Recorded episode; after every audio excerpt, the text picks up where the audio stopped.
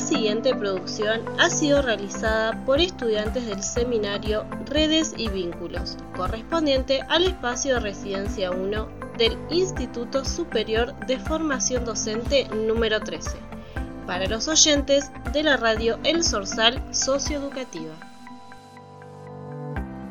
Nosotras somos Alanis Paula y Corol Diana y estamos encargadas de este tema titulado Quemaduras.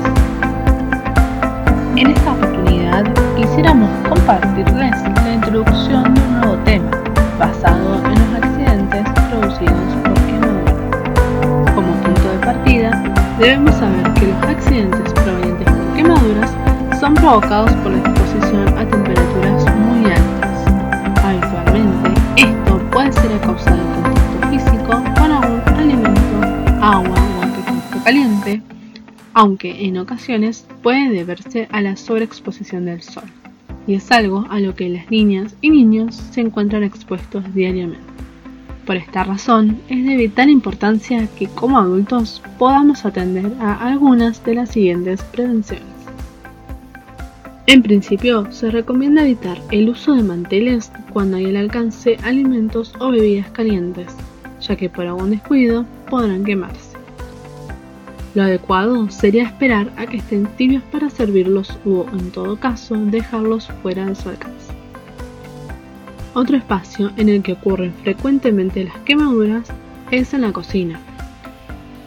Por ello es importante que como adultos procuremos utilizar las hornallas de la parte trasera, como así también atender a los recipientes que se ubican sobre ella procurando que los mangos o manijas se encuentren orientados a una dirección a la que los pequeños no puedan tener acceso.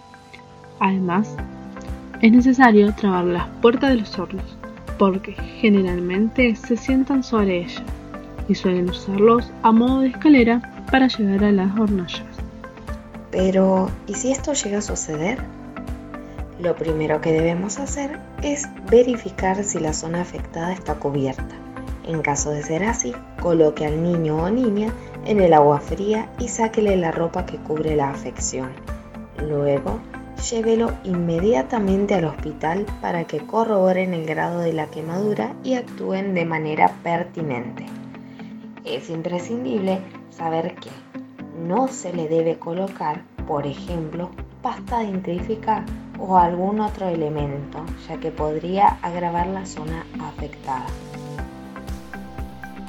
Esperamos que esta breve explicación les haya sido útil y por supuesto les sirva de ayuda en cuanto a estar más preparados ante posibles accidentes que se nos presentan en la vida diaria. Esto fue una producción realizada por estudiantes del Instituto Superior de Formación Docente número 13 para la radio El Sorsal Socioeducativa.